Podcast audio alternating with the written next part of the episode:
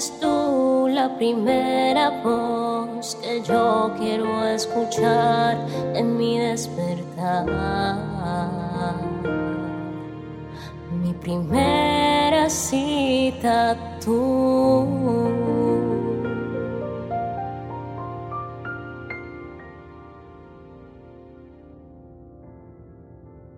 porque mi primer encuentro es contigo, Espíritu Santo.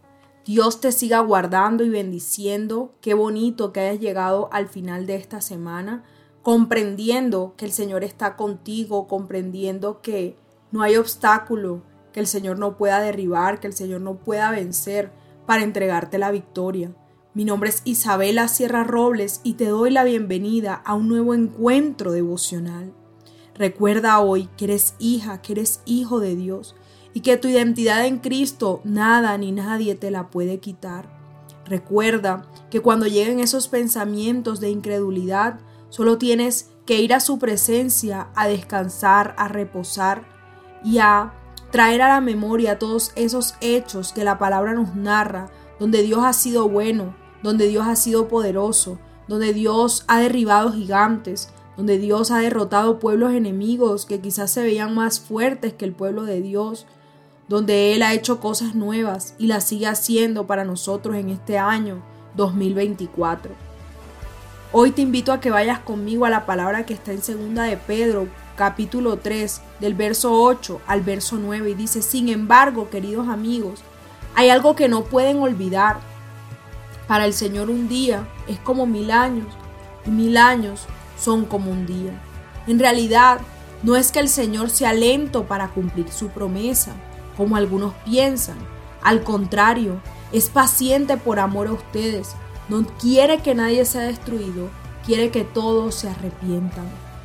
Hoy la palabra nos trae dos temas importantes y es que tenemos que entender que los tiempos de Dios no son los nuestros, que los planes de Dios no son los nuestros y que Él sabe en su soberanía y en su voluntad cuándo te va a entregar tu milagro.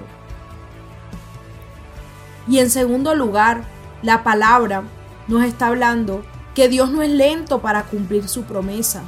Todo lo contrario, Dios está siendo paciente contigo y conmigo porque muchas veces no estamos listos para recibir esa bendición.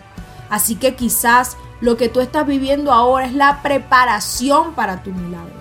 Lo que tú estás viviendo ahora es el entrenamiento para que seas un buen administrador de las bendiciones que Dios en el cielo ha autorizado para ti. Así que no dudes, así que no te quejes, así que no te desanimes, así que no desmayes. Sigue adelante, prosigue a tu meta, corre como ese buen atleta de la fe, pues obtendrás el trofeo obtendrás el galardón, pero habiendo estado preparado, porque nos está diciendo esta palabra que Dios no quiere que nadie sea destruido. Y una bendición entregada antes de tiempo nos puede hacer desviar. Una bendición mal administrada nos puede destruir. Pero Dios es fiel, Dios es tierno, Dios es compasivo y quiere que tú recibas la bendición en el tiempo correcto. Recuerda todo lo que aprendimos en esta semana. No hay que dudar, hay que creer, hay que persistir porque hay un Dios todopoderoso dispuesto a darnos la salida, a darnos la solución, a darnos la victoria. Dios te bendiga.